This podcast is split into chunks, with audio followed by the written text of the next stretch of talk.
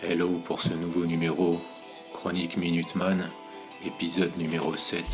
Aujourd'hui, on va faire un petit débrief d'un livre écrit par Jacques Sapir, L'euro contre la France, l'euro contre l'Europe, sorti aux éditions Le Point sur la table.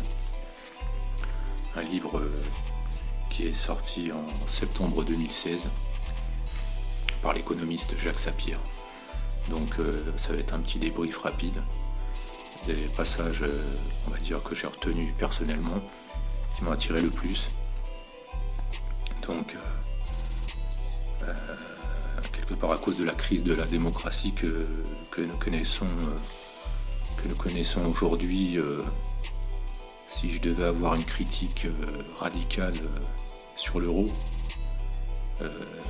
celle de déchirer de manière décisive le tissu social et de dresser à terme les Français les uns contre les autres, euh, si l'on prend en compte euh, tous les aspects tant économiques, sociaux, fiscaux, mais aussi politiques, l'euro a eu depuis maintenant près de 17 ans un rôle extrêmement négatif, retirant au gouvernement le moyen d'agir.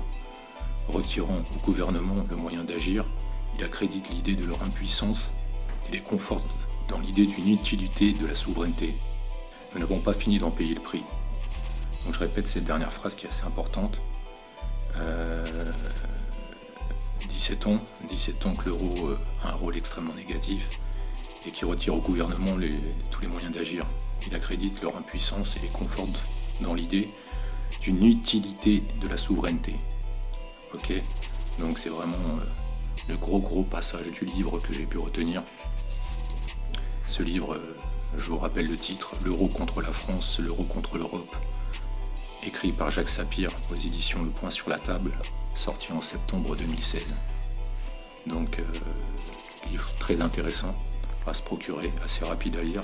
Il y a, on va dire, une, bonne cinquantaine de pages, un tout petit livre de poche.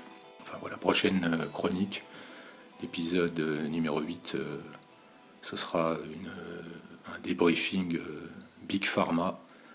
J'en dis pas plus, à bientôt.